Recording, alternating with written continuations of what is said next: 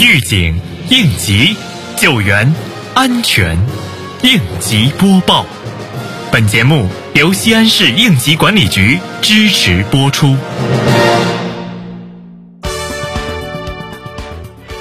近日，碑林区应急管理局执法监察大队对辖区年度重点检查企业开展执法检查。检查中，执法人员严格按照执法三项制度和互联网加执法系统应用要求，对重点企业安全生产台账资料和现场安全管理、安全设施设备运行、作业场所安全状况等方面进行了检查。针对排查发现出的培训制度等方面的风险隐患，执法人员当场下达了文书，令限期整改。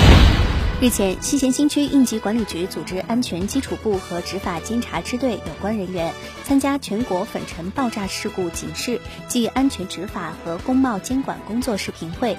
会上集中观看了全国工贸行业粉尘爆炸事故警示片，对今年以来发生的燃爆事故进行了深刻剖析，通报了全国安全生产典型执法案例上报情况和全国工贸领域安全生产专项整治行动执法有关情况。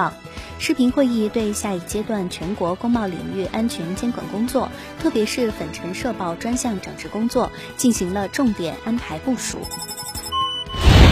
近日，临潼区长主持召开二零二一年第十次政府常务会议，集中观看“生命重于泰山”电视专题片，传达学习习近平总书记对防汛救灾工作作出的重要指示。赵一德省长在全省安全生产工作电视电话会议上的讲话，全国违建别墅问题清查整治专项行动工作情况的通报等内容。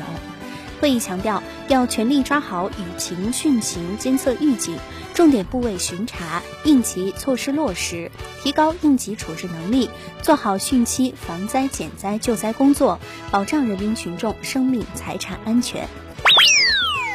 西安市应急管理局提示，《高层民用建筑消防安全管理规定》自二零二一年八月一号起施行。其中，未设置外墙保温材料提示性和警示性标志，或者未及时修复破损、开裂和脱落的外墙保温系统的，未按照规定落实消防控制室值班制度，或者安排不具备相应条件的人员值班的，由消防救援机构责令整改。对经营性单位和个人处两千元以上一万元以下罚款；对非经营性单位和个人处五百元以上一千元以下罚款。